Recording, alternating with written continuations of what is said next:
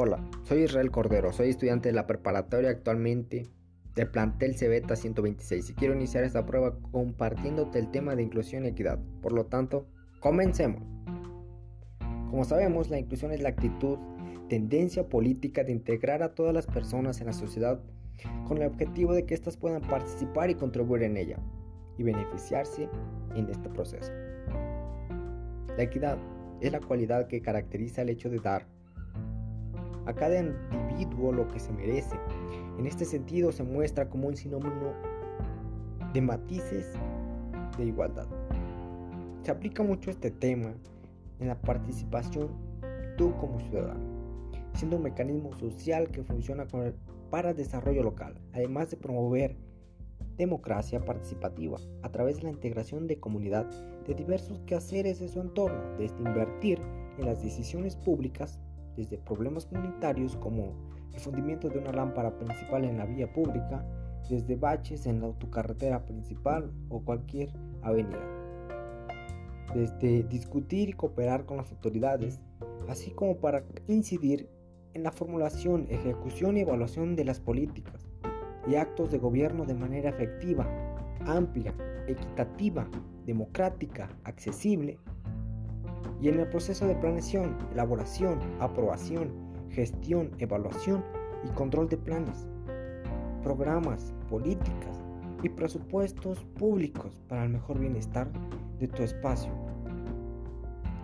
Como podemos notar, estamos pasando por una pandemia que ha marcado nuestras vidas, el COVID-19.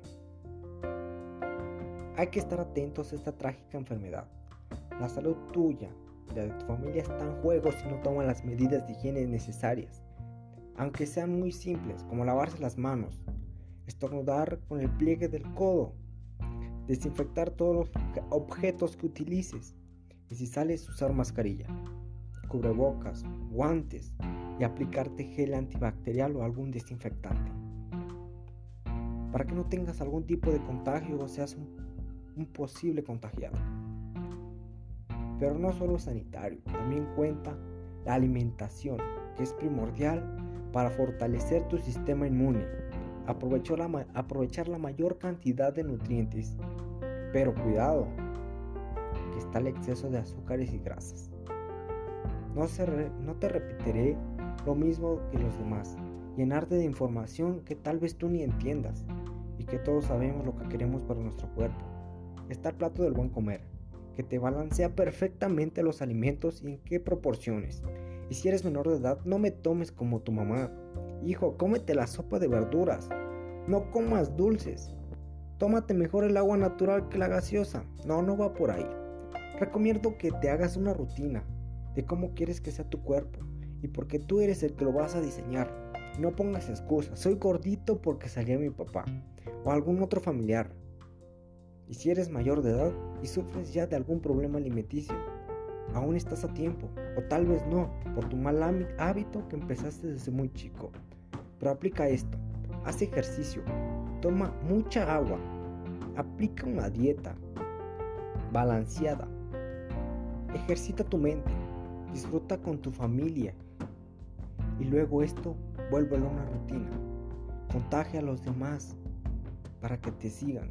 Inculca esto a tus hijos y más en estos momentos de pandemia, ya que hay que darse amor y tomarse estrictamente las medidas de seguridad.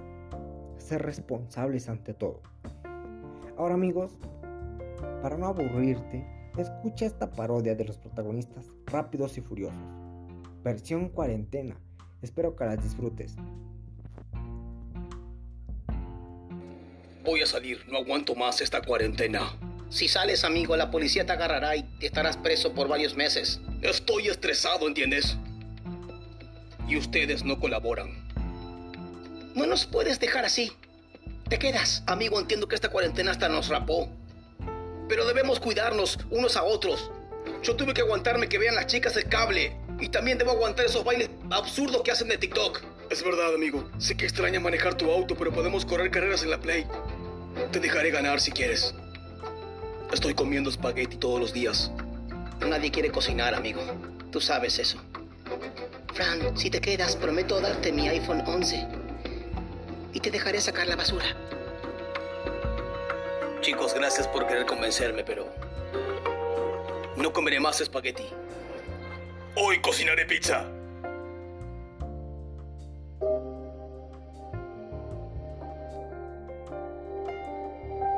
Con tomate y mozzarella. Con jamón y morrones también. Y de postre cocinaré tiramisú. Y yo pagué Netflix hoy y Disney Plus, amigo. Elige tú la película. Está bien, con una condición. Siempre quise ver Dumbo mientras como pizza. Si no vemos Dumbo, me voy.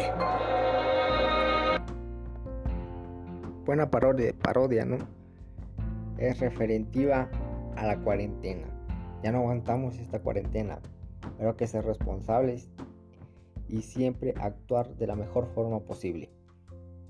Ahora, ¿qué impacto tiene la ciencia y la tecnología para manifestarse y presentar bienes en la calidad de vida, en tener paz, en terminar con crisis internacionales a través de estos cambios que dejó toda la cuarentena? Es necesario que en este tiempo y lugar revalorar que la ciencia y su función es darle la importancia que debe tener como factor primordial el desarrollo social. La ciencia no solo se contribuye en el mejorar el aprovechamiento de los recursos materiales, sino además un elemento central en la cultura de una sociedad. La ciencia no solo es un conjunto de teorías y métodos para hacer ciertas cosas, sino también una concepción del mundo y de nosotros mismos. Entendida en el más amplio sentido, la ciencia complementa y vigoriza las concepciones estéticas y éticas del hombre. Debemos convencernos de que la ciencia no es un lujo, ni es una actividad de la cual se puede prescindir.